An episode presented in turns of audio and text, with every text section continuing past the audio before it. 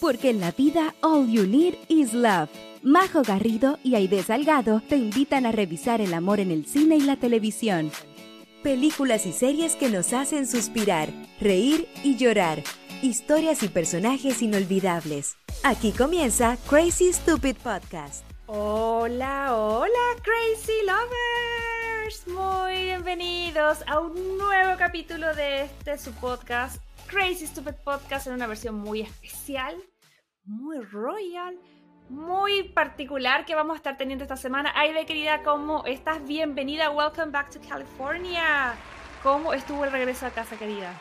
Volví a mi casita, Crazy Lovers, que la extrañaba tanto, mi camita. estoy en esa etapa de la vida en donde yo, Crazy Lover, viajo, bueno, no a Chile, pero cuando viajo por acá cerca, yo llevo mi almohada, porque no hay como mi almohada. Y ahora me di cuenta que estoy en esa etapa de la vida donde extraño mucho mi cama mm. y fue como un reencuentro, así como con un ex, una cuestión así como, ¡ay, mi cama! ¡Quiero mi cama!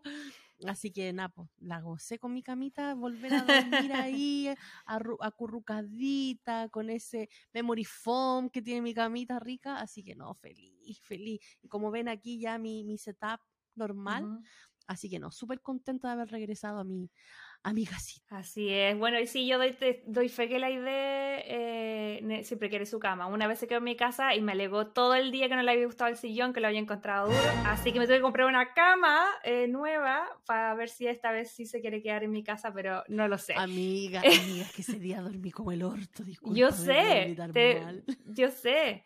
Por eso te digo, ya te graduaste de vieja, yo me acuerdo que yo, yo soy igual, yo igual ahora necesito mi hotel con mi camita, pero antes uno dormía en cualquier parte. Pero yo creo que esos tiempos ya han pasado. Así que, bueno, me alegra de tenerte aquí de vuelta y, bueno, los Crazy Lovers y quizás a más gente porque es un capítulo especial con unas invitadas de lujo.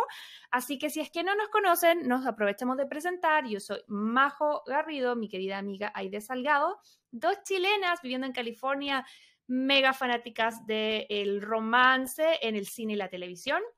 Así que aquí pelamos el cable con series y películas que tengan que ver con el amor, eh, ya sea romance, drama, comedia, especialmente comedias románticas de lo que nosotros llamamos la era dorada del 97 al 2014. A todos los que estén llegando les damos la bienvenida y a todos nuestros crazy lovers de siempre les mandamos un abrazo gigante que sé que siempre están ahí. Así que muy bienvenido a este capítulo especial. De querida, ¿nos puede adelantar? Sí, Crazy Lovers va a ser un capítulo muy especial porque eh, no vamos a estar analizando así como netamente una película, sino que vamos a estar hablando del amor, pero del amor en una eh, de la sociedad, especialmente de la sociedad de farandulilla, de conventilleo, de la cosita esa sabrosa que nos gusta a nosotros. Ahí la Majo nos está mostrando un poquito de lo que puede ser una pistita. Mira quién está ahí, por favor.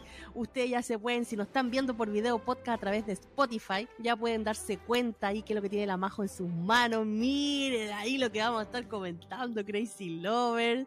Uh Sí, mire, con esto ya no puedo. Esto es como los emojis, es como adivine el podcast, adivine las invitadas. Y si ya adivinaron y ya las conocen, bueno, les contamos que vamos a estar con las chicas de Tecito Real. Así que nada, pues súper contenta, la vamos a tener un ratito más por acá. Pero antes de darle paso a nuestras invitadas, quería recordarles, eh, como siempre, que eh, si usted le gusta este podcast, disfruta con nosotras cada semana, cada jueves donde sacamos un episodio nuevo, la invitamos también a que nos pueda recomendar, a que les pueda dar las estrellitas que este podcast se merece en Spotify, evaluarnos, suscribirse donde nos escucha Apple Podcast, Google Podcast o Spotify y así no se van a perder ningún episodio, ninguna cosa que nosotros lancemos en esta plataforma.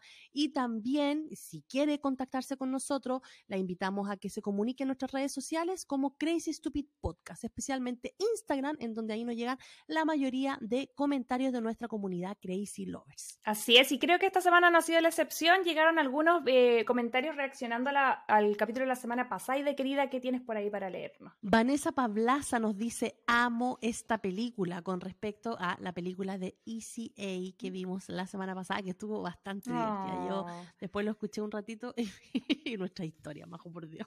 Oye, sí, yo no, nos fuimos de nos fuimos de cassette. Nos fuimos de toyo, nos fuimos de toyo, Sí, menos mal que mi, creo que la gente que me conoce de esa época no escucha este podcast, creo. Hágaselo sordo, hágaselo sordo.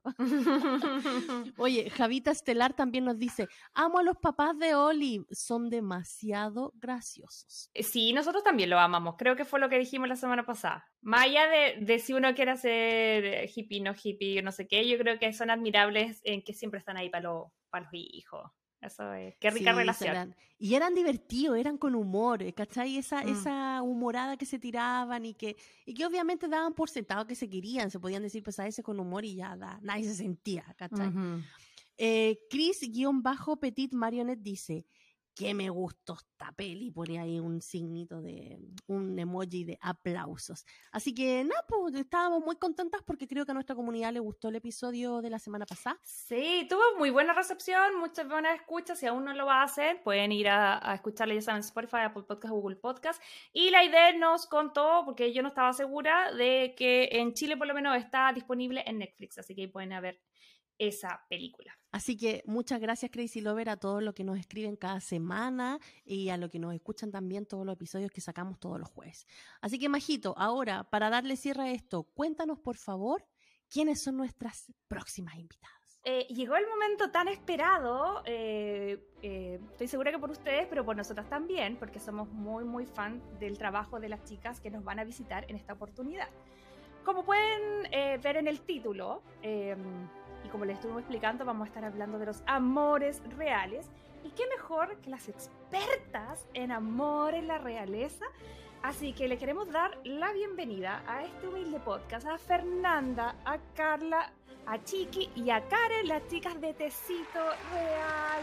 Muy bienvenidas. Hola chicas, ¿cómo están? Hola. Hola. Bienvenidas, chiquillas, qué rico tenerlas acá. Eh, y nada, pues súper contenta con la Majo de que hayan aceptado nuestra invitación, de que hayan querido venir para acá a hablar de lo que nos convoca en este podcast, que es el amor.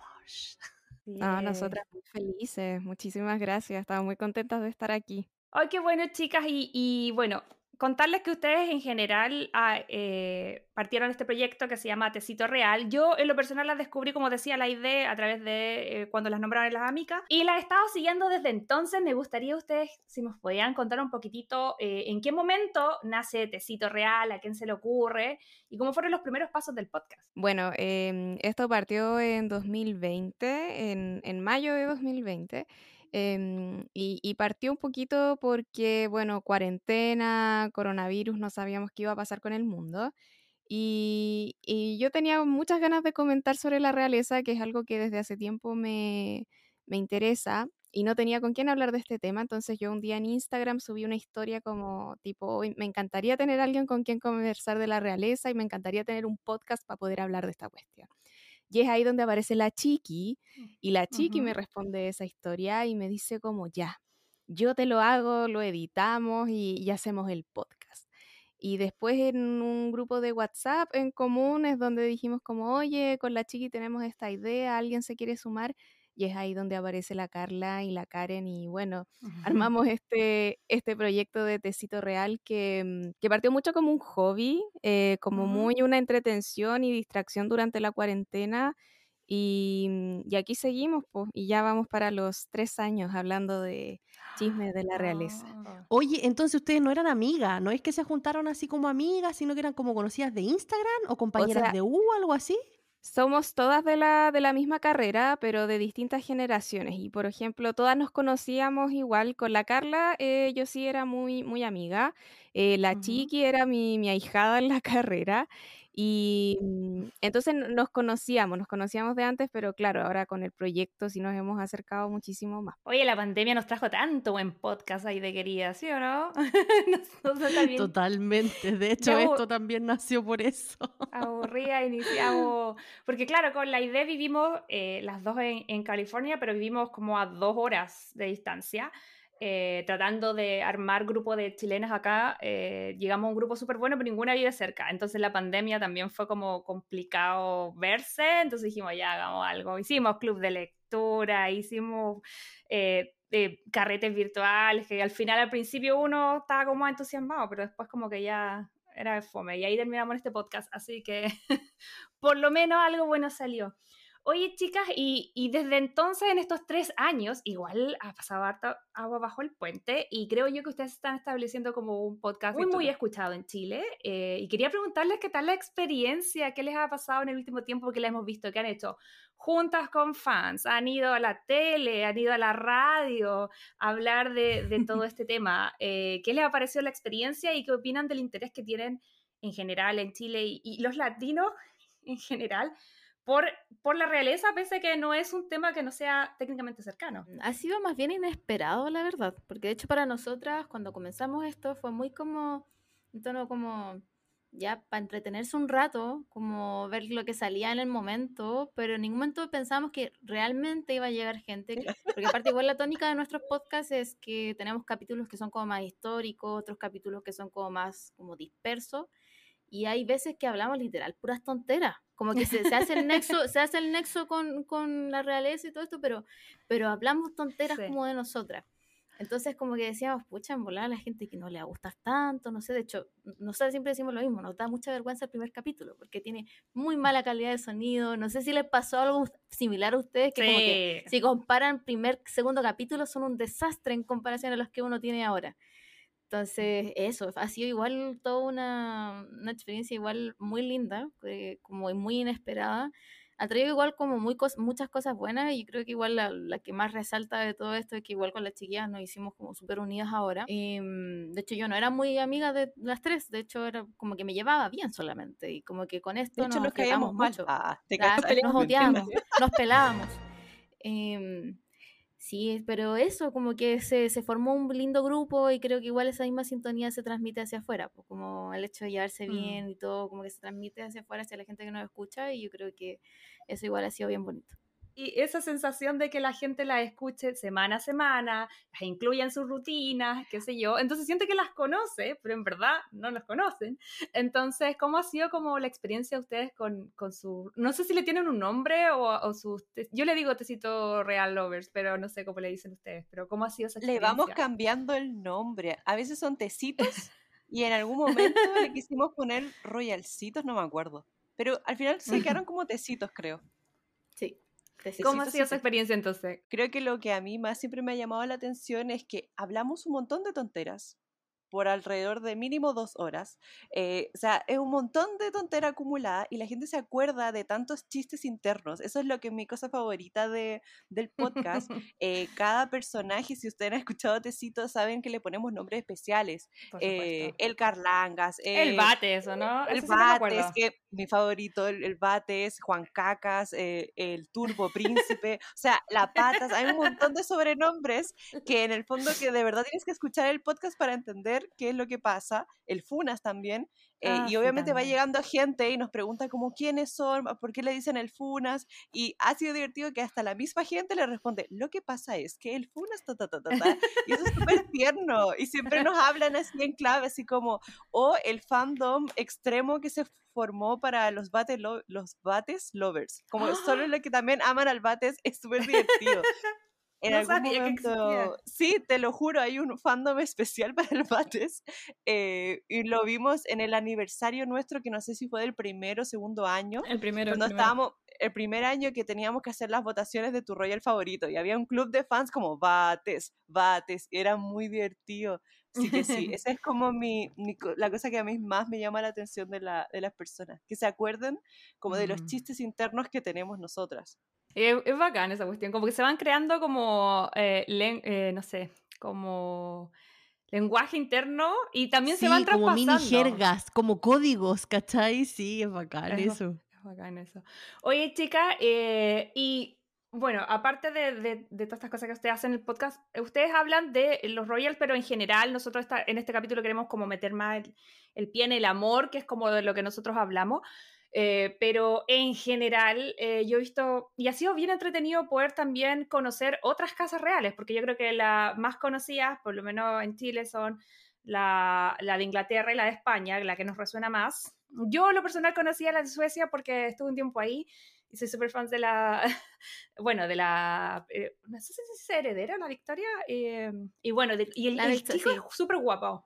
El más chico es eh, Carlos Felipe. Porque el rey es, sí, porque el rey el que está ahora es Carlos Gustavo. Carlos Felipe, hermoso hombre. Hermoso, Sí. hombre, hermoso muchacho. Oye, pero ustedes, por ejemplo, ¿tienen alguna inclinación por alguna casa real después de toda esta experiencia? Como que a lo mejor no le tenían tanto cariño y ahora que investigaron para su episodio, que han hablado, han dicho, "Uy, mira, tal vez esto también está entretenido. ¿Hay alguna otra familia que les llame la atención? ¿O son full, no sé, la casa real de Inglaterra, que creo yo es la más popular? Mm, Yo por mi parte soy, soy full casa real de, mm, de los Grimaldi. Siempre lo he dicho. Creo que tenemos que consenso. Es consenso. Sí.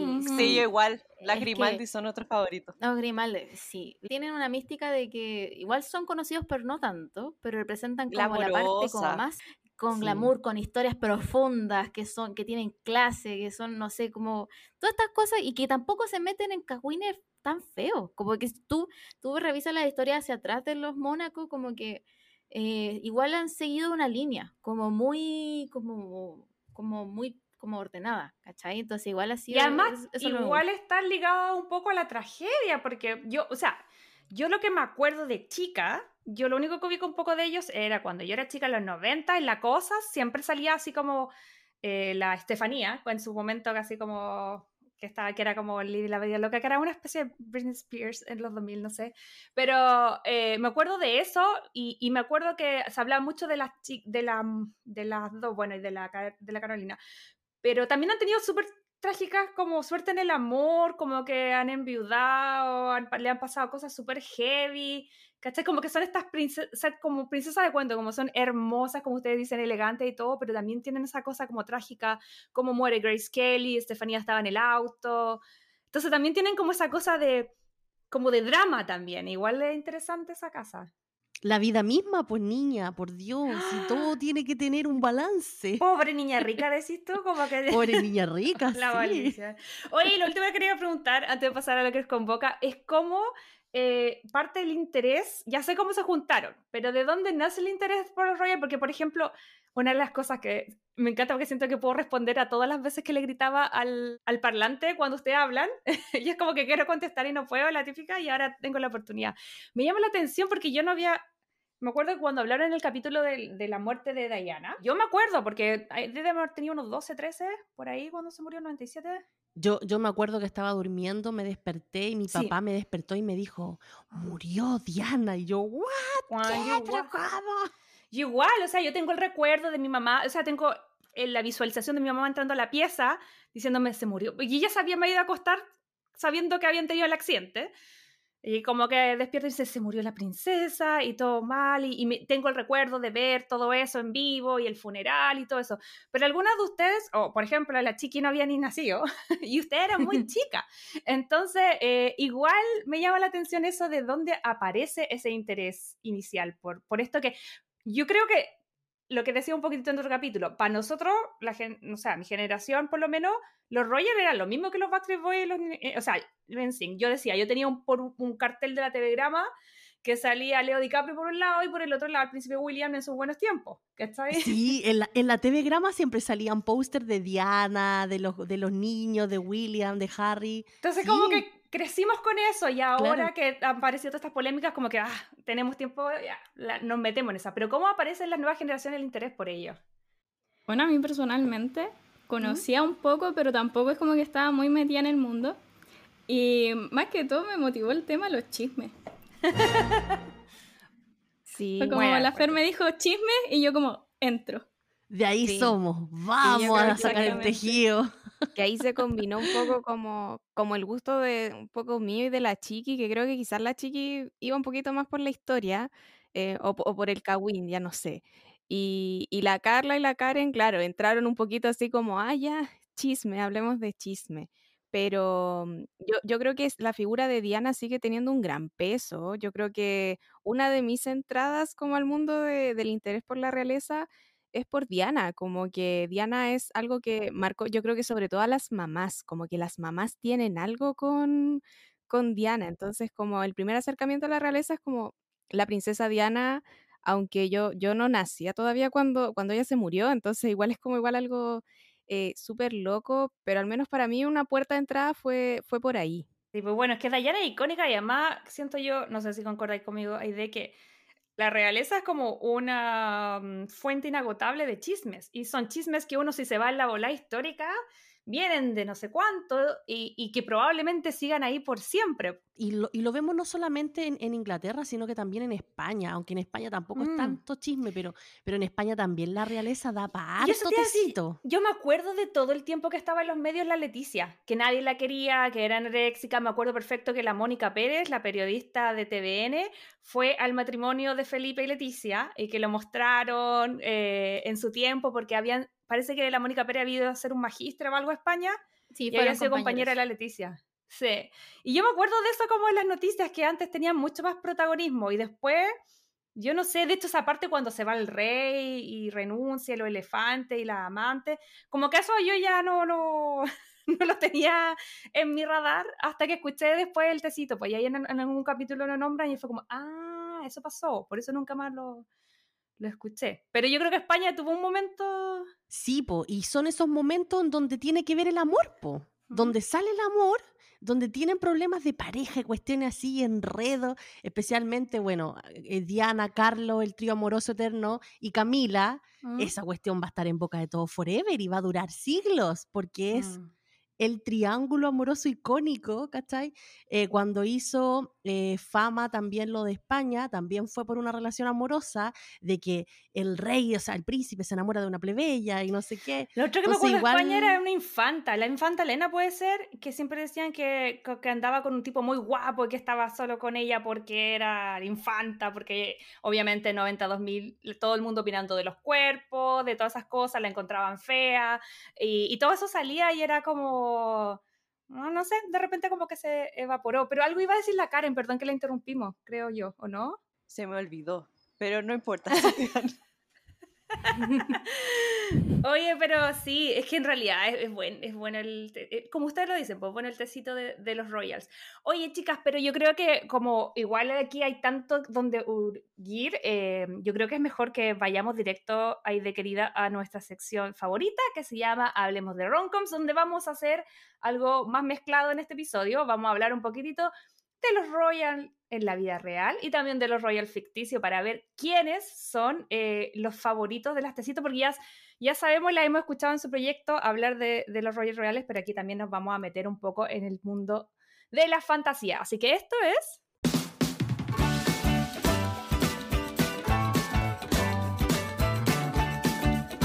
Hablemos de Romcoms.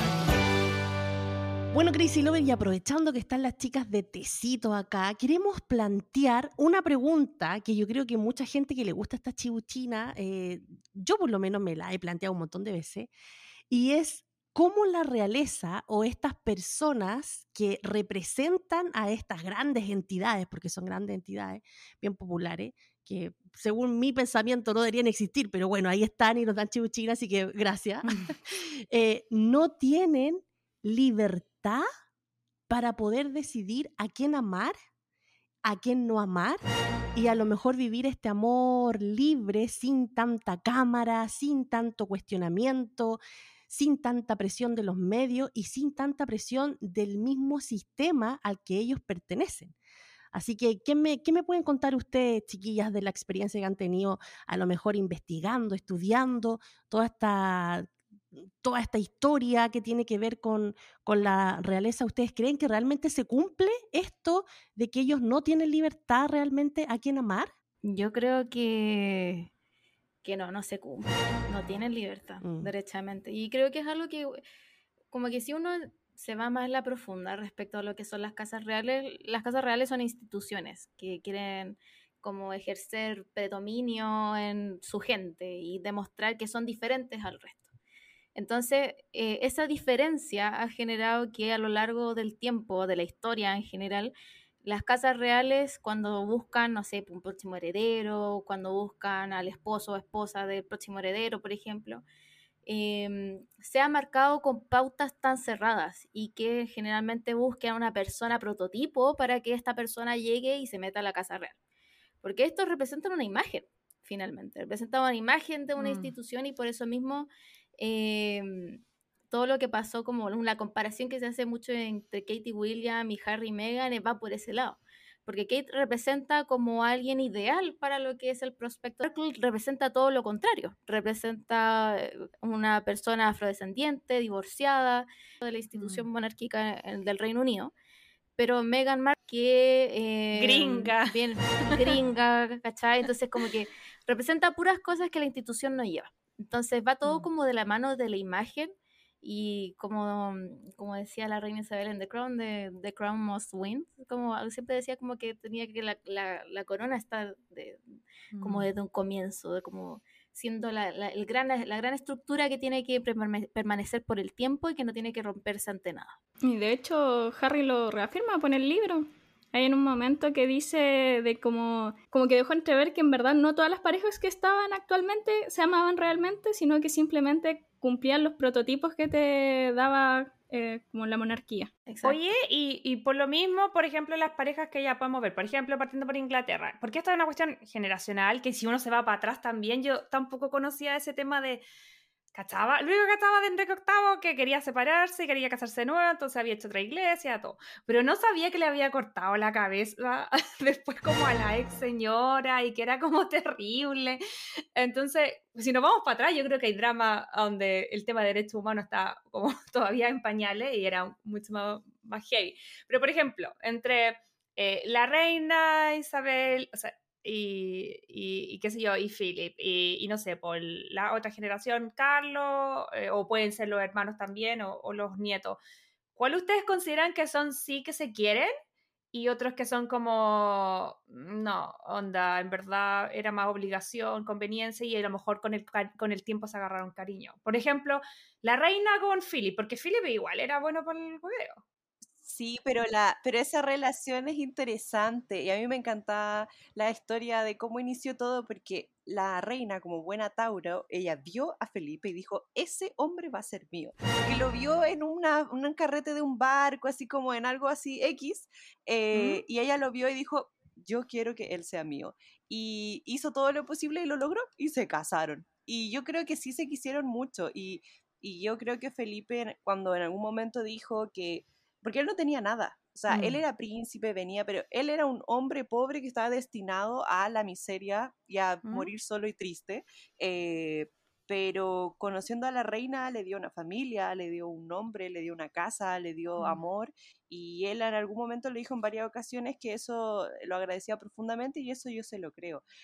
Obviamente el caballero como hombre de esas épocas, es lo Sí, que es nomás, pues, eh. pero son gajes del oficio, pero dentro de todo ese caos, no hay que romantizarlo, pero yo genuinamente sí creo en esa, en e- que había amor en es- a su estilo, a sus estilos, pero había amor ahí.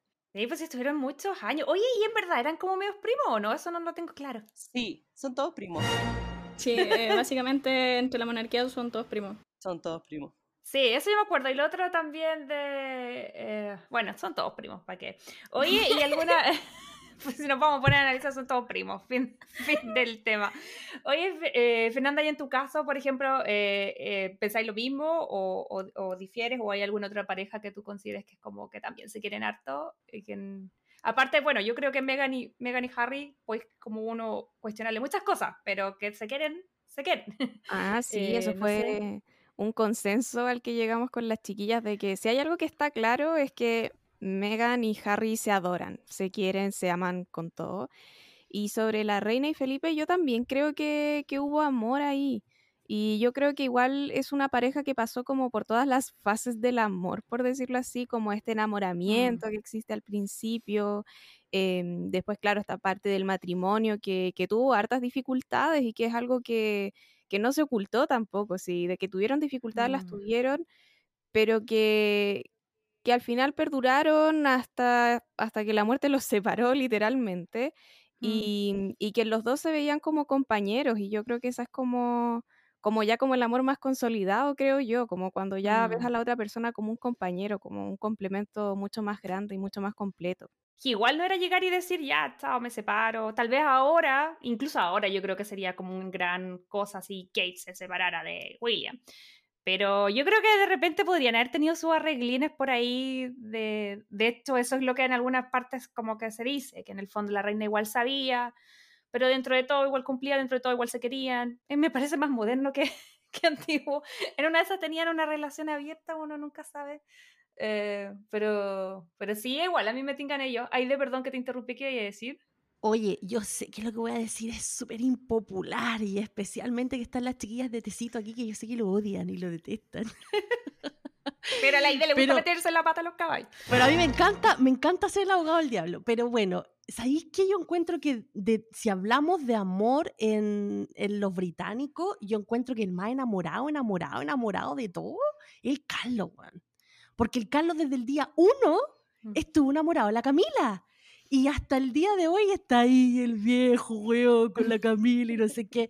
Y la Camila, ella desde el día uno también entendió la posición de Carlos y que no podía vivir este amor romántico, que no, que, que no podían tener libertad a amar y por eso le dijo, weón, ¿sabes qué? O sea, chao, yo está bien, está enamorada de mí, toda la cuestión, pero es que no podemos, reacciona, búscate una loca que sea tu chivo expiatorio, vive con ella lo que tenéis que vivir porque está ahí en este mundo y jodiste.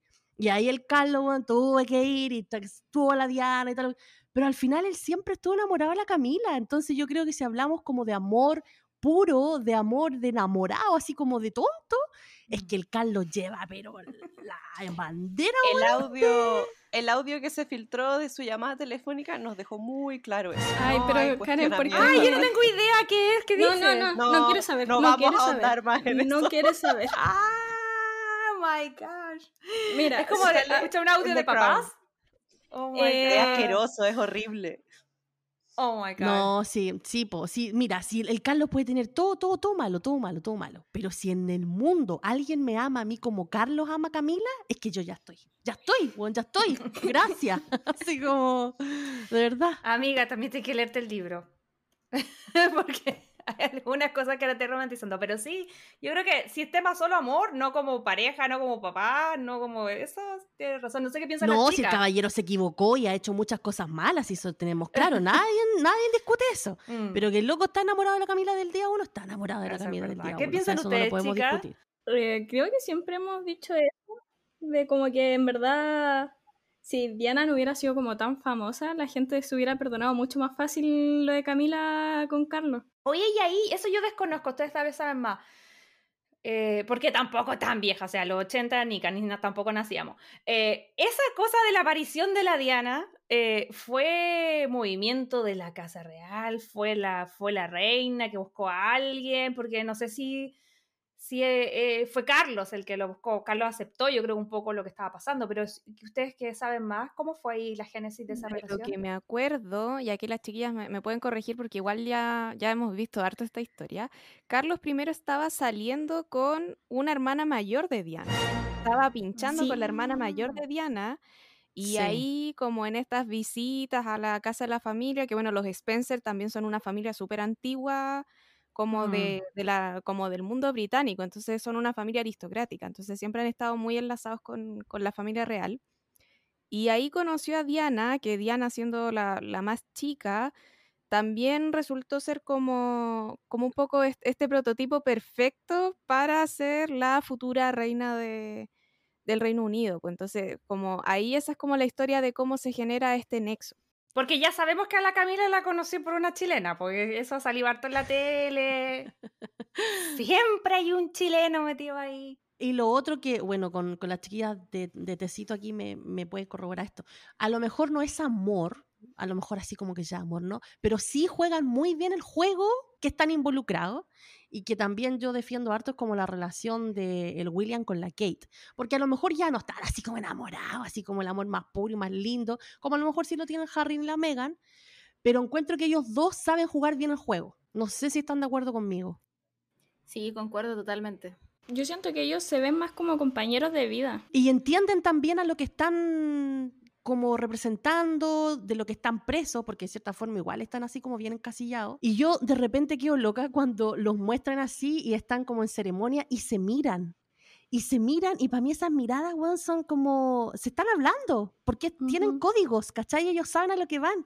Tienen como un diálogo ellos aparte, porque saben cómo es a lo que tienen que hacer, que ir de cierta forma, que lo muestran en The Crown, pero no sé qué tan, qué tan cierto qué tan ficticio será, pero que también de cierta forma el Felipe con la Isabel también lo tenían, ¿cachai? Y por eso la Isabel también permitió tanto libertades, por así decirlo, de Felipe, porque Felipe sabía a lo que tenía que renunciar y, la Isabel sabía de que Felipe, a lo mejor, no sé, tenía como otras aspiraciones, otras necesidades y al estar con ella se vio coartado a todas esas cuestiones, entonces le permitía otras cosas.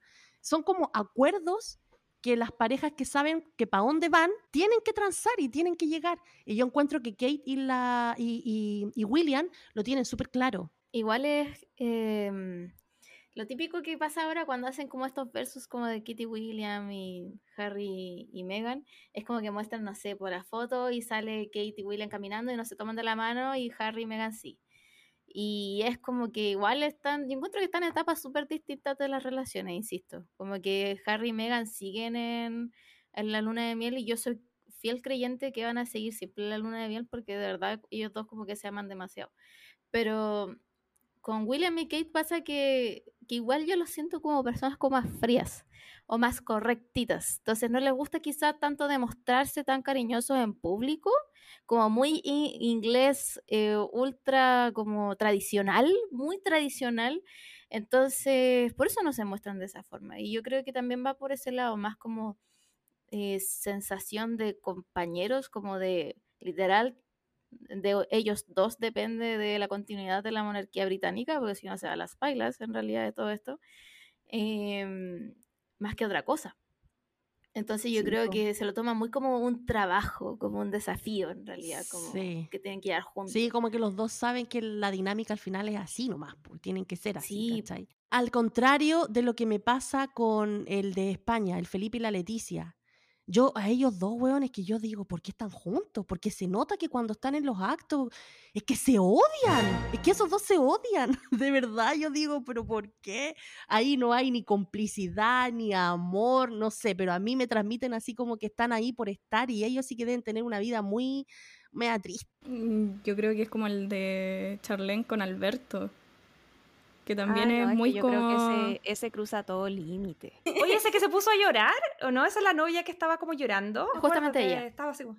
"Mm", o sea, eso igual, amiga, date cuenta un poco, tremenda señal. O sea, oh, onda, si tu pareja está llorando mal, no de emoción. weón. Él igual No. ha sido heavy porque las chicas, las hermanas han tenido como unas relaciones complejas, pero también ligadas a la tragedia, pero él es como... ¿Qué opinión tienen de él? Porque él tiene como, se supone, hijos por fuera que niega, la, la, la, la esposa también llorando, que no quería salir.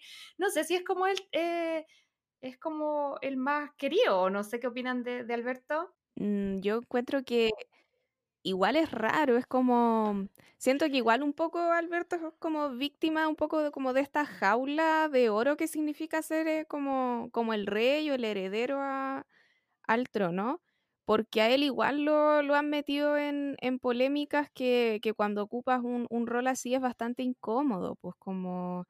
Me acuerdo como en la polémica esta como que fue una fiesta donde habían drag queens y eso fue así ¿Mm? como, como un shock como para la gente, así como Alberto puede estar metido en esto.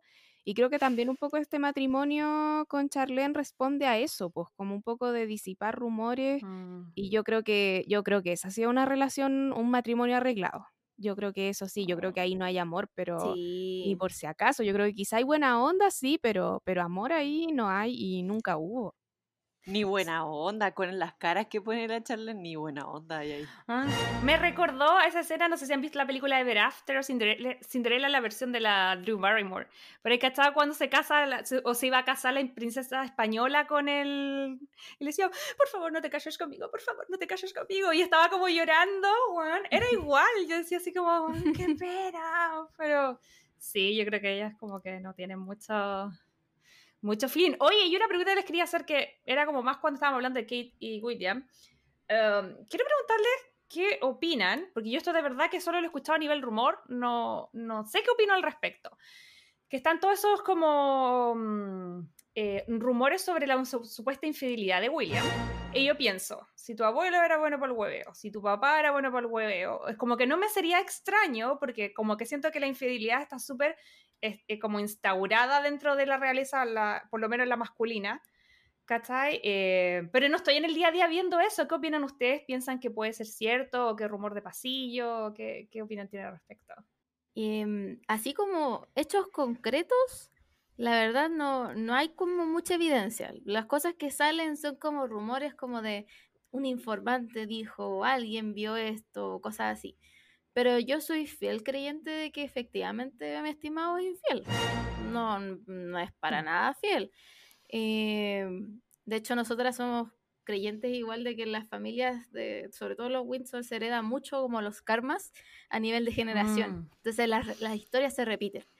Y, y, en el caso de William, igual han salido unos cagüines medio chanchullos respecto a sus gustos, sus cosas, em, que son como sus cosas personales, pero, pero en realidad pensándolo más hasta fondo, pucha, si estamos hablando de que las familias reales como que no hay amor verdadero, y que tienen que buscar satisfacer sus necesidades como en otros lados, creo que eso se va repitiendo en todo.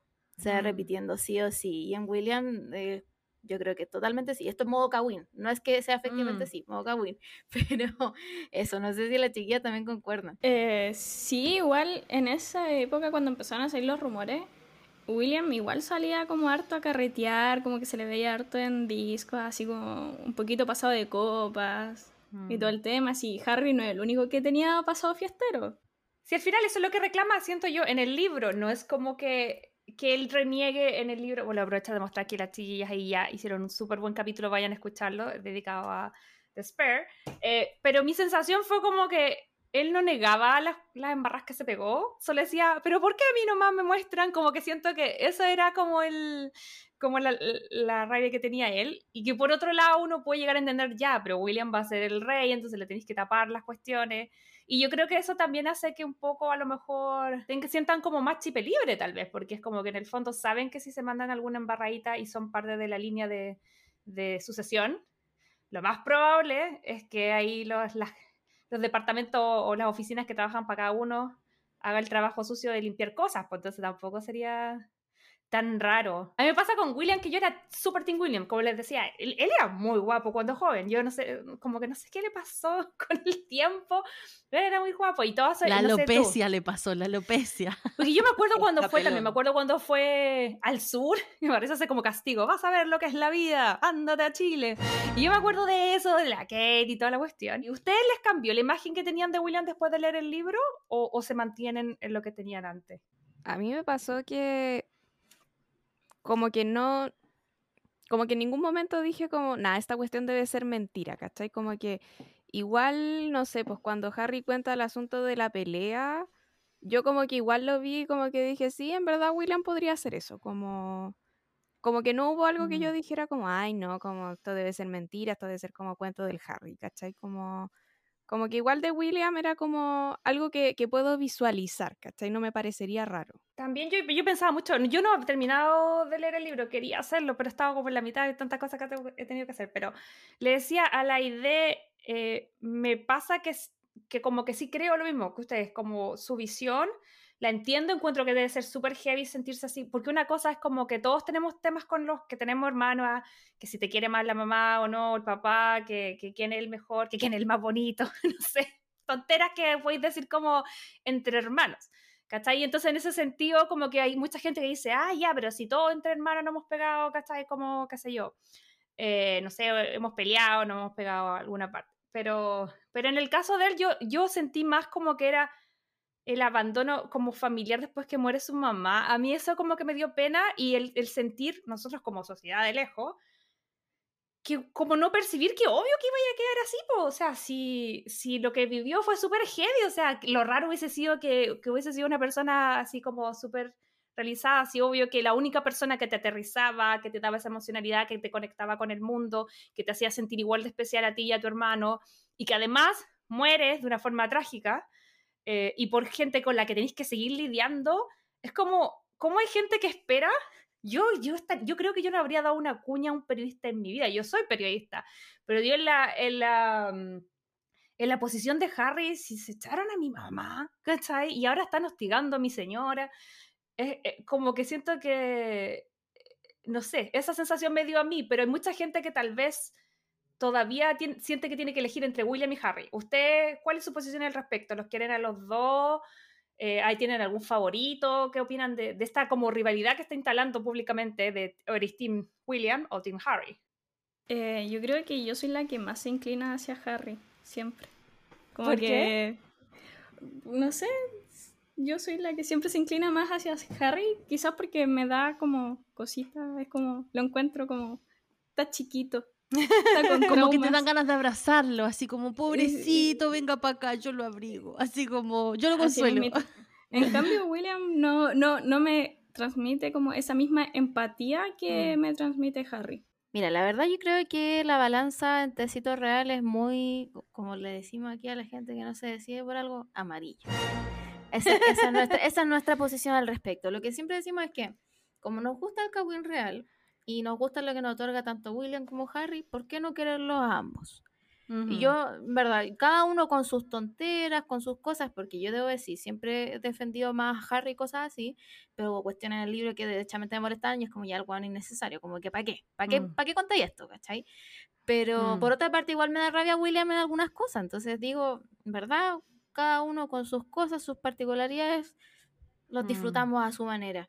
Porque en verdad, como digo, ya meterse para uno o para otro lado, en realidad encuentro que son personas los dos, los dos se han mandado cagazo y creo que ninguno Mm. son santo de devoción, la verdad. Yo no tengo que admirarlos Mm. los dos, sino que simplemente quererlos. Como no entenderlos, quererlos, simplemente.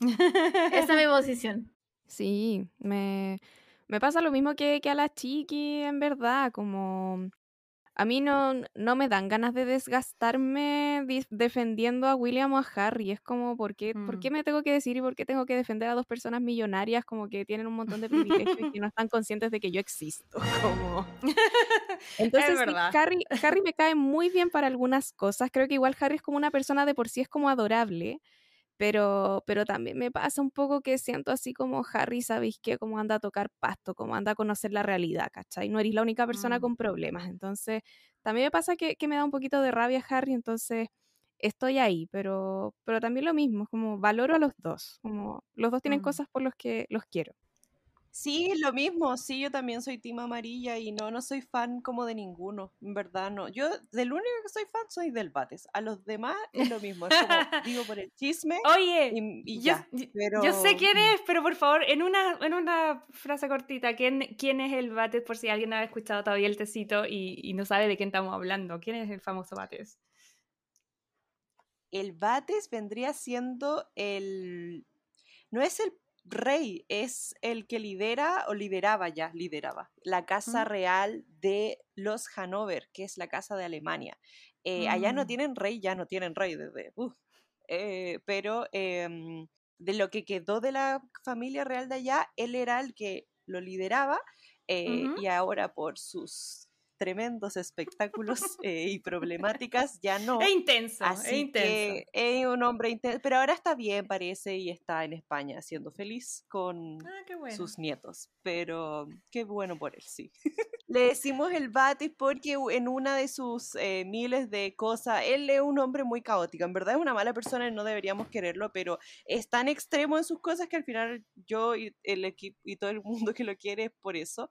Es porque una vez se enojó con los pacos porque lo fueron a arrestar y en forma de venganza fue a pegarles con un bate de béisbol como a la comisaría y Una un escándalo, así, un escándalo de proporciones, solo el cosas que hace él, así que chistoso, chistoso.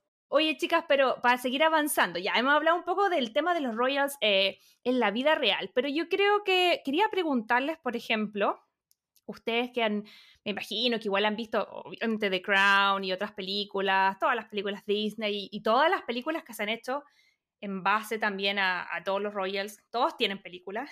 Yo creo que debería ser una del Bates. Eso sería muy bueno, pero todavía no hay. Así que yo esa la Un vería. reality del Bates, eso debería ser un reality, día a día. Sí, sí, no, de todas maneras. Pero quería llevarlo un poco al tema de los, de los Royal en ficción, ya sea Princesas Disney, pero también todos los otros que se han hecho, no sé, Intercambio Princesa, El Diario una Princesa y todas esas cosas donde que la idea no es que sea igual a la película, sino que es como lo que uno como persona común y corriente tiene en su mente que sería la experiencia de vivir como princesa, ¿cachai? Como, o ser parte de la realeza.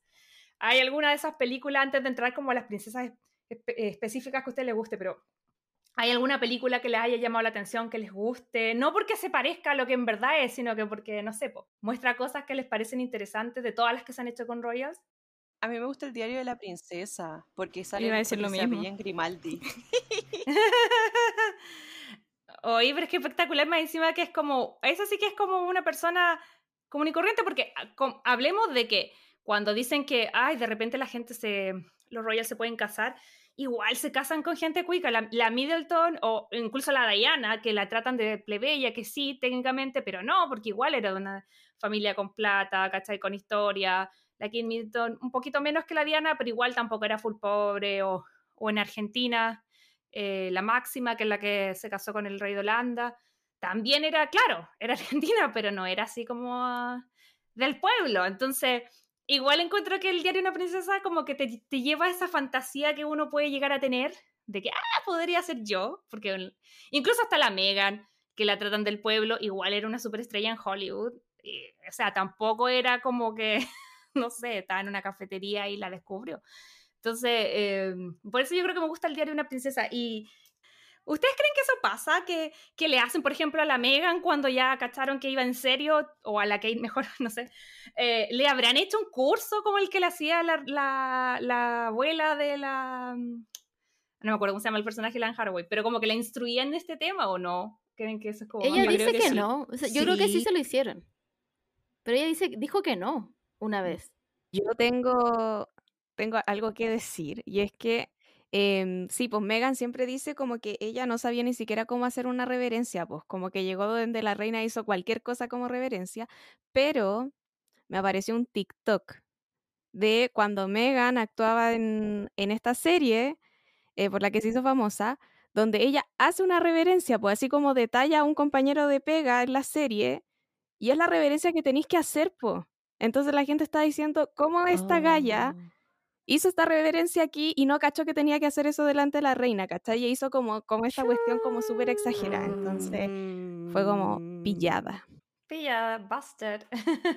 Pero yo creo que sí les hacen como su cursito. O al menos tengo entendido que a Mm. Kate como que se lo hicieron como, como esta introducción, como, no sé, introducción a la realeza 1, así, no sé. Yo no tengo pruebas, pero tampoco dudas de que sí tienen que haberle hecho algún cursito a la Kate, porque ella es como muy dama y hay, hay cosas de protocolo que de verdad un ser normal, común y corriente, por muy rico que sea, no cacha, porque son protocolos de realeza. Entonces igual tienen que haberle dicho ya, cuando la reina esté acá tenéis que hacer esto, cuando no, que no tenéis que mirarla a los ojos y no sé qué y bla, bla. Entonces son protocolos que tú los aprendís cuando estás ahí en vivo con la persona, pues antes Mm. nunca te lo había cuestionado. Pero es que yo creo que sí, porque lo hacen hasta entre ellos mismos. pues. Cuando van creciendo y todo el tema, les hacen estas clases, entonces es como lógico que también se les van a hacer a personas que vienen de afuera. Además que, además en el caso de Megan, eh, como que tampoco tiene culturalmente el tema de los como ingleses que tienen como toda una, una cosa como más de, de protocolo normal, que yo no digo que todos sean así como full petit fruncis como la realeza, pero, pero tienen algunos códigos que acá los gringos, para que estamos con cosas, o sea, manejan cero. Eh. Y de hecho creo que ese siempre la pugna, yo siempre la veo eh, como eh, los chistes que se echan entre ellos, que acá a, a lo- a los ingleses los tratan como de muy putifrunzi, los ingleses tratan de flight a los gringos.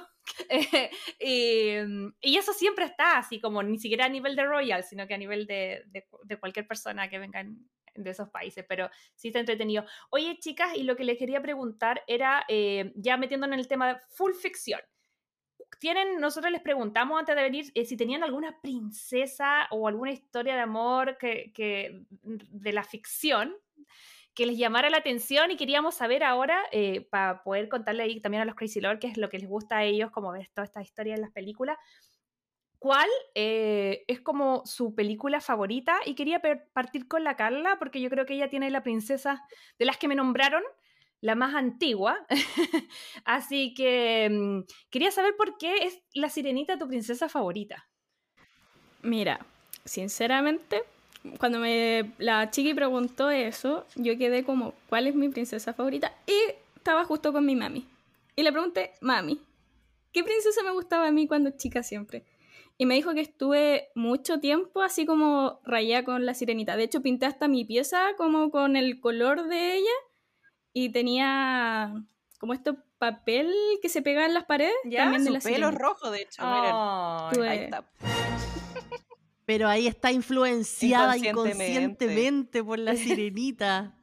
Totalmente. Sí, oye, y, y de la historia en general, ¿qué te pasa? Porque nosotros una vez, bueno, creo que fue en el, ¿en qué? En el, ah, en el capítulo de Encantada, lo pueden ir a escuchar, Crazy Lover, si no lo han escuchado. Ahí estuvimos hablando de nuestras princesas favoritas y yo me acuerdo que para mí la tripleta maravillosa es eh, La Sirenita, La Bella y Yasmín. Esas son, pero por una cosa generacional, que eran las que yo veía que salieron como, eran la película del año, cuando yo era chica. Eh, y la idea, yo amo la sirenita, para mí de hecho esa es como la más, también es mi máxima. Y la idea no le gustaba porque decía, ay, que se había ido por otro, que había dejado todo botado, había a la familia botada por un mino, que se le había olvidado la casa, que yo me sé que no te gusta mucho. Yo quería preguntarle a usted, eh, ¿qué les gusta de la sirenita o de la historia o qué rescatan? Porque yo creo que igual es una historia que todos manejamos, que ahora viene en una nueva versión. eh, ¿Y que, qué les pasa con esa historia, la de, la de Ariel y de Eric? A ver, a mí de la película, en general me gusta mucho la banda Eso sonora. Wow, sí. Me gusta mucho cuando Sebastián canta. Ahí, A mí también. yo creo que eso fue como lo que más me llamó la atención al un inicio, más allá de como la historia. Y también porque siempre me gustaban mucho las cosas del mar, entonces yo creo que ahí Sí, a mí me todo. encantaba la sirenita por la, por la, ¿cómo se llama? Eh, por la, por las canciones, porque como cantaba Ariel era precioso. Me encantaba cuando le robaba, no, esa, esa escena es traumática, pero el sonido que hacía cuando le robaban la voz era muy lindo. Mis amigas saben, ellas saben que yo siempre ando cantando canciones Ah. random y una de las canciones random que suelo cantar es, es ah, ya no me sale, claramente, pero esa misma. Oh, la vamos a poner aquí en post, pero sí. Sí, la música es preciosa, pero la historia es horrible. Yo lo, lo paso fatal cada vez que veo la sirenita. Es como, pero amiga, tienes 15 años, hazle caso a tu papá, por Dios. A mí me pasa, para defenderlo un poquito, eh, hija del rey, hace lo que quiere, tiene a los pobres súbditos ahí como con la, transpirando la gota gorda, al pobre Sebastián, al, al otro, al pececito que nunca sé cómo se llama, para cuidarla, para que no se manden barra. Pero por otro lado, siento que igual es una, es una princesa con espíritu aventurero, ¿cachai? Porque igual fue como, ella quería ver qué había más allá, ¿cachai? Del mar. Y yo... Ah, sí, puede ser. Yo eso de los signos, eso le iba a preguntar, a mí me encanta porque eh, nosotros no, no cachamos mucho de signos, como que no, no sé, no nos llevamos tanto por eso. Yo creo que no sé ni mi ascendente ni nada de eso. Pero me encanta cuando ustedes dan esos datos, como de las Royals y dicen los signos, ¿cachai? ¿Cómo son los, los Sagitarios? ¿Que ¿Por qué tú pensás que la Ariel puede ser Sagitario? Por eso, porque es como lanzar. Es como, ah, quiero esto, voy. Y no piensa las consecuencias. Va nomás. Mm. Es más pasional. ¿Me estás diciendo que, me estás diciendo que soy Sí, eres pasional? pasional, chiquis, sí, ¿Karen? eres pasional. ¿Que soy Sí, lanzada? Sí, Sí. se Puta. sonroja. Sí. Chiqui, el momento de ser lanzada. Si no eres lanzada ahora, ¿cuándo? Está Sí. bien. Oye, ¿y la, ¿y la Fer qué piensa de la sirenita? Ay, a mí también me encanta. Em, sí, también yo coincido mucho con ese espíritu como de Ariel, como de, de ver qué hay más allá y de también pensar como, como también igual el papá que tenía, pues, ¿cachai? Como igual el papá encima, como que también tenía como prohibida la música en el reino, ¿cachai? Como a menos que cantaran las hijas, entonces como que Ariel tampoco tenía un papá fácil, ¿cachai? Como a mí, a mí me rompe el Mm. corazón esa escena donde el papá como que le rompe la estatua de Eric. A mí, a mí esa escena es como, la Ay, terrible. a mí me da Es más pena cuando el papá lo transforma, cuando él da como la vida y se transforma. Oh, yo... Ahí es como un gusano. Sí, esa escena me da mucha Esos pena. pobres seres sin alma. Oye, pero yo, de- yo quiero defender al papá. El papá era una persona temerosa. Mm. Y como era, te- porque por muy Zeus era que, que era. No, Poseidón, ¿o no? Poseidón. Tritón. Por muy Poseidón ah, que no, Tritón fuera. tiene razón, sí. Tritón- ¿Cuánto? Tritón. El rey Tritón. Tritón. Por muy tritón que fuera y toda la cuestión, eh, él era, él quería tanto a su hija igual que no quería, y es que yo soy muy así, no, no, no, no quería que se fueran porque les daba miedo que les pasara algo. Ojo que ¿cachai? ahí el trauma, porque yo no sé si han visto, pero cuando, cuando agregué Disney Channel hace un par de, en la pandemia fue como, bueno, voy a ver todas esas cosas que nunca llegaron a Chile, porque acá en, en Estados Unidos como que salía la película eh, en, en el cine y luego unos DVD o unos, unos VHS que acá toda la gente vio, pero que nosotros a, nos- a Chile nunca llegaron. Pues. Entonces vi toda esa historia, vi La Sirenita 2 y la 1, se sup- y, y de hecho ahí sale que la mamá del Ariel se murió porque canta, se subía como unas rocas y cantaba y pasaba supuestamente, allegedly, el barco pirata del Capitán Garfield Sí. y se la echaba, ¿cachai? Entonces,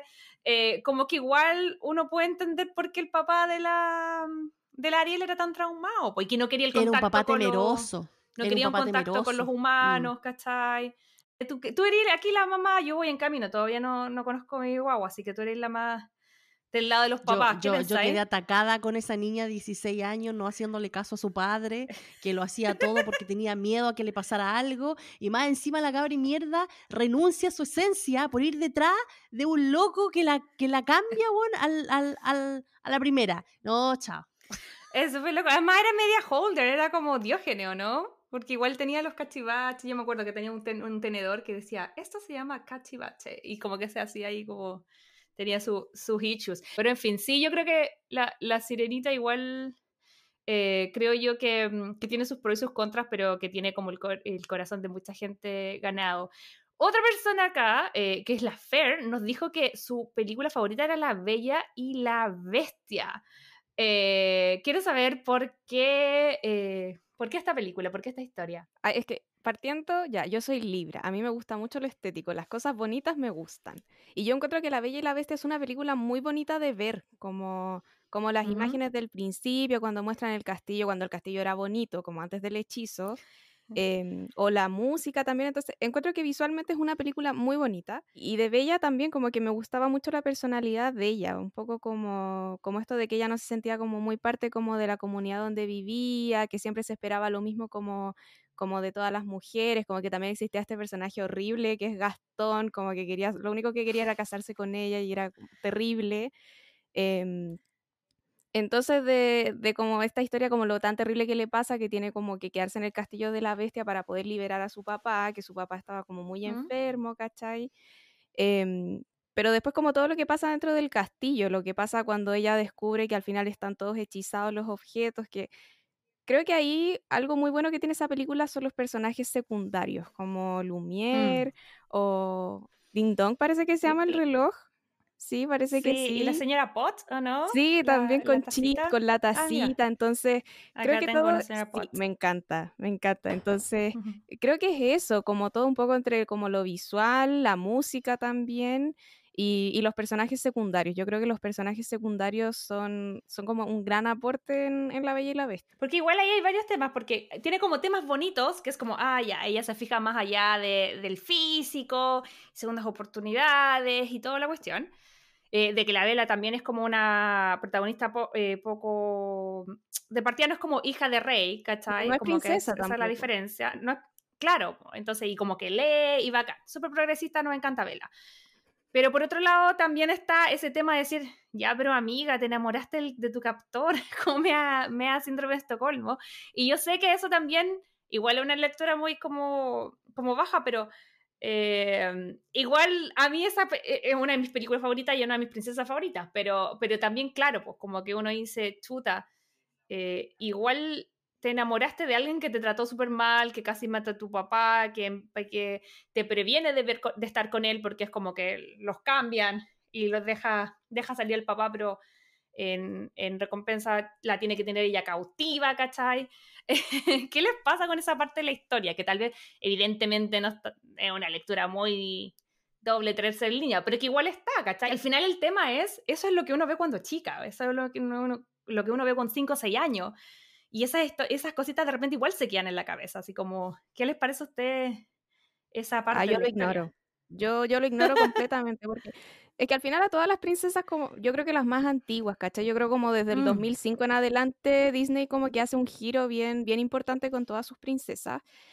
pero yo ignoro de verdad es- ese tipo de cosas como lo de Ariel, lo de Bella. Yo lo ignoro todo. Yo solo disfruto la película y como... no yo creo que a mí al menos no, no me afectó como esto de como, ay, pero es que el modelo y esto es lo que ven las niñas y no sé qué, como Ujú. que... No sé, y creo que en parte es por mi familia también, ¿cachai? Como que mi familia tampoco me dijo nunca esto como de que las niñas son así, tienes que ser señorita y no Mm. sé qué. Entonces, ese tipo de contenido como que no me afectó como en mi forma de ver el mundo y como las relaciones, creo yo. Entonces yo lo disfruto nomás. No, no me voy en la densa como de pensar eso. Yo, yo quiero ser feliz. Yo, yo veo Disney para ser feliz. Bacán. Sí, yo, yo como la Fernanda tampoco sé que está ese discurso por ahí dando vuelta, pero yo digo, para mí la película de La Bella y la Bestia es romper con el estigma de que uno tiene que enamorarse de alguien porque es bonito. ¿Cachai? Al final como que tú te enamoráis de alguien por el corazón que tiene, por cómo es contigo, por los gestos, porque ya la bestia era un gruñón porque estaba frustrado. O sea, le habían Estaba hecho un hechizo al pobre, estuvo ahí hace como 100 años, bueno, no era quien él, había perdido su esencia. Entonces, ¿cómo queréis que una persona que no sea feliz consigo misma tenga una buena actitud con los demás? O sea, es que, es que, es que eso es imposible pedírselo a alguien. Entonces, Oye, pero cuando... Mm, Perdón, ojo ahí, ¿Qué? solo que antes que se me vaya la idea. Igual ahí es un tema de castigar al Royal insoportable y transformarlo en bestia, ¿cachai? Entonces yo me imagino, igual si esa cosa fuera como realidad, igual hay más de un Royal que uno. El Bates lo habría. Carlos caga. Carlos, Carlos, Carlos, caga. Carlos se va a bestia. Carlos, Carlos la bestia, weón. No, Carlos ahí ya no, chao. Sí, porque Ya, al pero- final por eso se ganó eso. Dime. Pero para darle otra vuelta, el hechizo de bestia se rompía cuando él cumpliera 21 años. Y si mal no recuerdo, el hechizo había durado 7 años hasta entonces. Entonces a Bestia le pasó esto cuando él tenía 14 años. Ah, igual era Era chico. O sea, estaríamos todos cague que si no habrían jugado a los O sea, de 14 que el años. pendejo era mal educado, sí, ¿cachai? Como- Pésimo, pero, pero era un niño igual. Yo tengo que admitir algo. ¿Qué? Aquí me van a retar. Eh, nunca vi La Bella y la Bestia. ¡Oh, my Vamos a hacer anda una a pijamada en tu casa. No, mira, hay dos películas que yo nunca he visto ¿Ya? de las princesas. La Bella Durmiente, o sea, y La Bella y la Bestia. La- Y es porque La Bella y la Bestia, a mí cuando chica me daba miedo. Ah, la Te bestia. daba miedo, sí, sí, la bestia. Es que era fea, era, era terrible. Entonces sí, nunca la vi porque me daba miedo y yo era, bueno, soy bastante miedosa, entonces como la bloqueé de mi vida y ahora tampoco me dan cabo ganas de verla. No te vamos Yo tengo gente, yo tengo gente que nunca ha visto, por ejemplo, El Rey León, Mm. por el hecho de lo que pasa con el papá, o que el chico queda huérfano. eh, Dice que no pueden, no pueden con eso, no pueden verla. Sí, aquí no te vamos a juzgar porque hasta el día de hoy tra- traumadas y de las miedosas con la bruja y la Blanca Nieve, weón. Todavía nos da miedo. Hicimos encantada, estamos cagados de miedo viendo las imágenes de, de la, de la reina, o sea, de la mala, ¿cachai? Así que no te preocupes, Carla, que no te vamos a juzgar. Eh, pero sí, yo creo que además esa película también, ah, para mí una de mis favoritas fue, de hecho fue la primera Barbie de pelo negro que tuve, porque sacaron, Mattel sacó como obviamente sus princesas como en muñecas, me acuerdo perfecto de ella y, y que era una de mis favoritas por eso, porque tenía una chorrera de Barbie rubias que no se veían como yo. Y tenía a la bella, ¿cachai? Que era como, y que venía como con su traje dorado, eh, el del baile final, ¿cachai? Entonces era como... Y la canción de esa película es muy linda, es súper linda. La al Sí. final cuando están bailando. Y ya, entonces, eh, la, ¿qué me falta? Ah, la, la Karen no me, no me ha contado su, su experiencia. Siempre me pareció la princesa más bonita.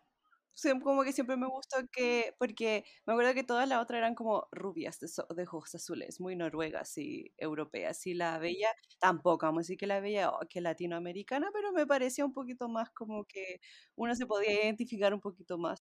Yo aquí tengo que hacer un mega disclaimer, por eso no, no me metido mucho en la conversación. Eh, queremos escuchar, eso queremos. A nosotros nos encanta aquí los... eh, bueno, de partida no he visto La Bella y la Bestia, primera cosa. Tampoco, tampoco he visto eh, la otra película, La Bella Durmiente, tampoco la he visto. Y aparte pasó que yo en mi infancia nunca me gustaron mucho las princesas. Esa es mi, mi gran contradicción. Eh, de hecho, no me gustaban mucho las películas porque yo era como, como todo lo contrario. De hecho, yo jugaba a la pelota, me gustaban los autos, como que estaba muy metida en ese mundo. Y, y me pasaba mucho este rollo de que yo de chica, de hecho mi mamá igual se, se reía ¿Mm? de eso, como que yo encontraba así, como, que me enojaba, como que fueran tontas, de repente. Entonces, a mí Mm, recién me, sí. me, me, me llamó la atención una princesa, ya un poquito más grande, ya cuando vino como esta nueva generación de, de princesas, como este cambio ruptural de, de las princesas de los 90 a las de los 2000, a lo que es Ujú. Diana y de, la princesa Elsa, porque no es muy conocida, no es muy reconocida tampoco, y aparte también Elsa de, de Frozen. Yo lo vi y, y para ser súper sincera, nosotros, yo, yo nunca la vi, está fuera de mi radar, andaba carreteando, viviendo la vida loca en los buenos tiempos, entonces ahí ya sí que estaba despegada de Disney. Pero vi más o menos de qué se trataba y fue como, me gustó como el tema de que de partida era como una persona, eh, no era como una princesa, sino que, y, y que tenía ya súper claro el rollo de que no andaba buscando el amor, o sea, tampoco lo negaba, pero sí aparecía bacán, pero como que tenía sus proyectos personales, era entrepreneur, quería hacer, eh, formar su pyme con su restaurante, ¿cachai? La encontré como mucho más bacán. Eh, ¿qué, ¿Qué cosa a ti en lo personal te llamaron la atención de, la, de, la, de esta princesa? A mí me pasó que, bueno, yo soy la más joven del, del podcast y, y, bueno, yo ahí tenía ocho años en ese momento, muy chiquitita. Y mm, a mí lo que me gustaba harto era como este, como, como que igual uno se puede identificar más, la verdad. Porque como este discurso que tenía como para apoyar a la mamá, eh, porque eso lo demuestra como a lo largo de todo, que es como que ella tras de sacar la cresta trabajando como para apoyar a la mamá en, y hacer un restaurante, en sus cosas. Y aparte igual como la, la película tiene un, un- se liga mucho con el tema de la música, jazz, como de la época. Eh, entonces, igual es como que me gustó mucho como esa, como ese giro que se le da a, a las princesas. Yo creo que es algo que se ha dado mucho ahora, como con las últimas princesas que se ha dado, por ejemplo, la historia de, de la princesa de Valiente también. Si le Mm. agregamos, por ejemplo, también las de Frozen. eh, como cambiar un poquito la, la perspectiva de cómo queremos las princesas. Mm. Oye, la Karen justo se nos cayó, pero ella había puesto que su película favorita era Tiana y el sapo, creo que así se llama en español, porque en inglés es The Princess and the Frog. Solo no alcanzamos a cachar por qué le gustaba tanto a ella, antes de irnos del tema. Karen, ¿está ahí por ahí? Mm, es que yo había, yo había dicho esa. Eh, fue la no, chiqui. po, la chiqui había Ah, dicho Tiana yo la tengo anotada. No, la Karen. Ah, es que yo lo puse en la pauta y me equivoqué. Y entonces Mulan es la Karen. Sí. Sí. Ah, ya, entonces sigamos, sigamos, sigamos. eh, como que yo vengo a ser como de la nueva generación de, de las princesas. eh, que me gusta que sean personas que tengan como su identidad como muy marcada y que, y que como que tengan sus convicciones propias y no viven por el amor, sino que el amor es parte de sus vidas y se nutren de ello, pero son personas igual que quieren continuar como con sus sueños y con sus cosas. Y yo creo que mi prospecto de vida en general es así. Creo que como que lo ligo Mm. mucho de esa onda. Y de hecho, bueno, yo creo que de, de las películas antiguas clásicas, por eso yo diría que mi favorita siempre ha sido Mulan, por lo mismo. Mm. Porque Mulan tiene mucho este discurso también, yo creo que para la época en la que salió vino igual a ser bastante rupturista. eh, y como igual a, como no sé, porque es bonito, me gusta pensar que las niñas ahora tienen modelos a seguir de mujeres que pueden hacer cosas y que pueden Mm. lograr cosas por sí solas, ¿cachai? Como igual es un rollo más profundo, pero, pero eso, eso es lo que me gusta en realidad. Pero justo cuando las princesas se pusieron como independientes y más bacanes, eh, punta, nosotros ya no veíamos, no estábamos viendo Disney. Nos perdimos No sé, esa. yo, yo igual me la he visto toda. Tengo 38, igual me la he visto toda. Oye, pero ¿y la Emiliana, tu hija, que tiene 8 años, eh, cuál es su princesa favorita o qué ve? Eh, Elsa, Frozen. mm, Mm. Sí. Esa y Jasmine, pero la de live action, que es la misma que la mía. Pero es porque tiene todo un rollo ya más de, de empoderamiento, de, de como dice la, la chiqui, en el sentido de que ya no busca, o sea, su objetivo no es buscar el amor. El amor Mm. se añade a los anhelos y a los éxitos que tienen ella a través de la historia, como buscar a lo mejor que la visualicen, que no la discriminen porque es mujer, que le den los puestos que necesitan darse, que la dejen libre, que la Mm. entiendan como son, que la acepten, ¿cachai? Mm. Todo, todo un rollo ahí, tanto con, con Elsa como con Jasmine de live action. Y me llama la otro- atención, perdón, sorry, que por qué la de live action y versus la de la, la real. ¿Qué cosa mejoró en live action que te gusta más esta princesa? En el live action, obviamente sacaron más a relucir el tema del, del feminismo en el sentido de que Jasmine trata de jugársela por su rol dentro del, de la presidencia del país donde estaban, de la ciudad, no Mm. sé qué lo que era.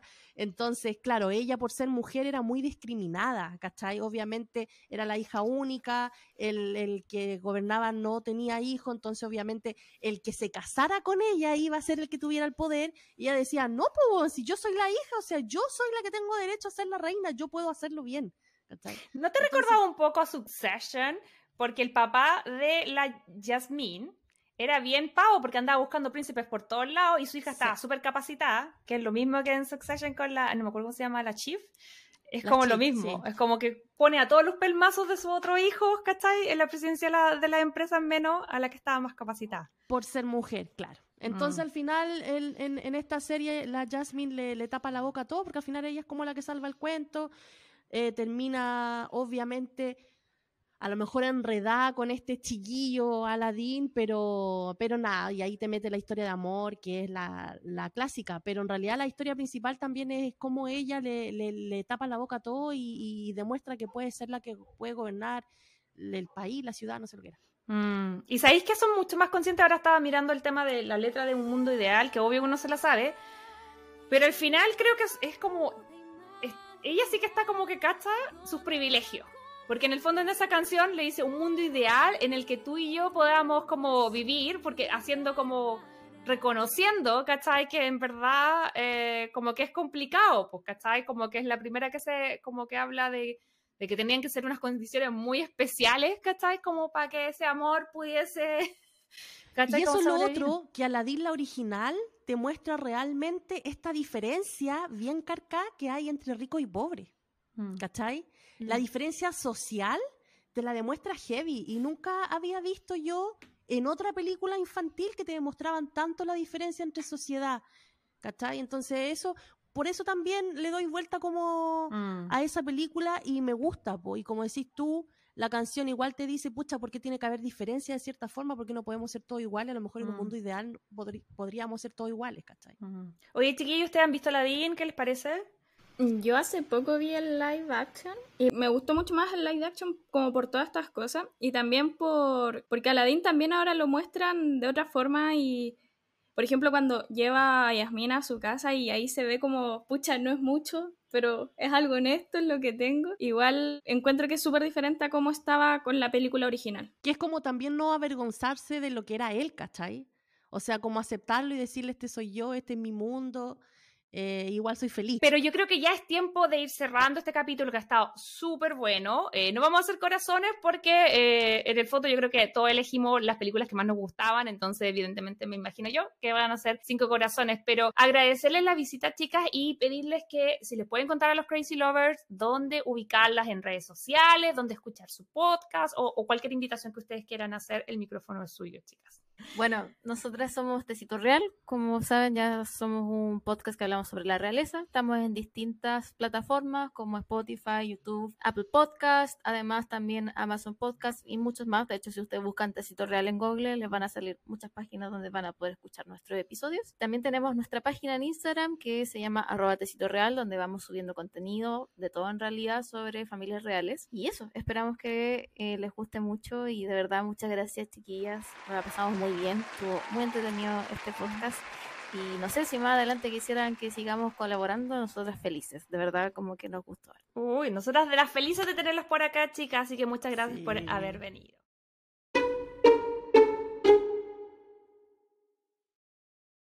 Bueno, Crazy Lovers, y ese fue el episodio con las chicas de Tecito Real. Con la Majo estamos súper contentas porque realmente fue un episodio muy entretenido. Las chiquillas súper contentas de estar con nosotros, nosotros también. Ahí por, nos habríamos quedado con ella conversando toda la tarde. Pero, como siempre les recordamos, que recuerde que este episodio usted lo puede ver, sí, señor, ver en Spotify, porque recuerde que somos un video podcast y también nos puede dejar su comentario su mensajito en nuestra red social Instagram Y eh, si le gustó el episodio, si no le gustó, ¿qué opina a lo mejor de nuestras princesas que nos gustaban, que comentamos y que muchas veces tienen estas dobles lecturas, ¿no? La, las historias y que con el tiempo se van un poco como distorsionando en la esencia. Y estuvo buena esa conversa también, por lo menos a mí me gustó harto. Así que si quiere dejarnos algún comentario con respecto a ese tema o con el tema del amor en la realeza, lo invitamos a que nos escriban en Instagram como Crazy Stupid Podcast. Y les queremos recordar que esta próxima semana se viene un hito Mm. grandísimo para todas las personas que nos gusta el romance en la televisión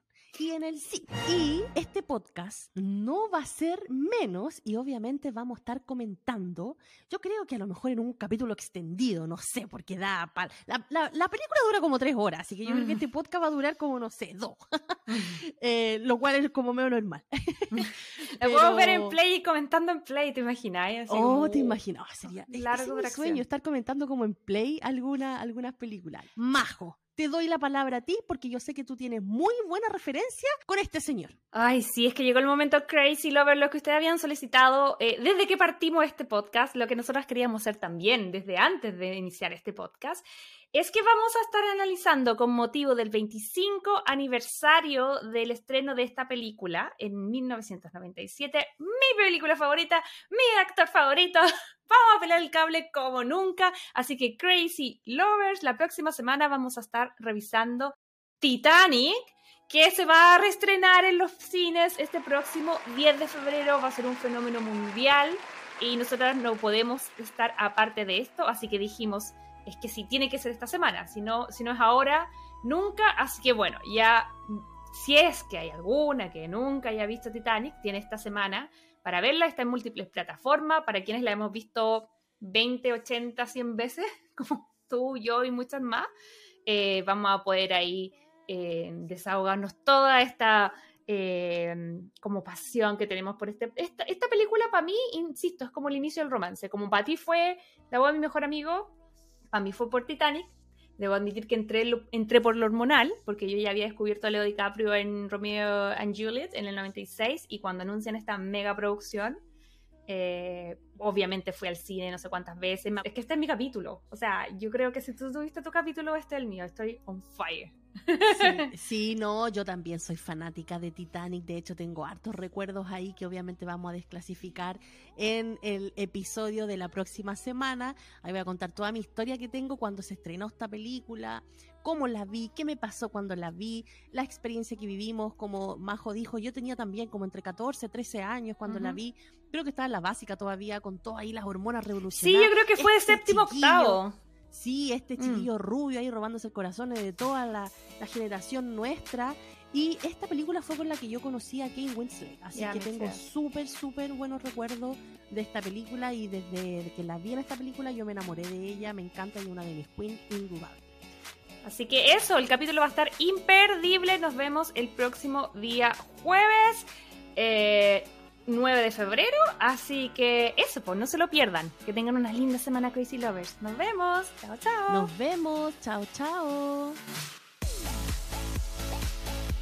Si te gustó este podcast, recuerda seguirnos en Spotify, Apple Podcast y Google Podcast.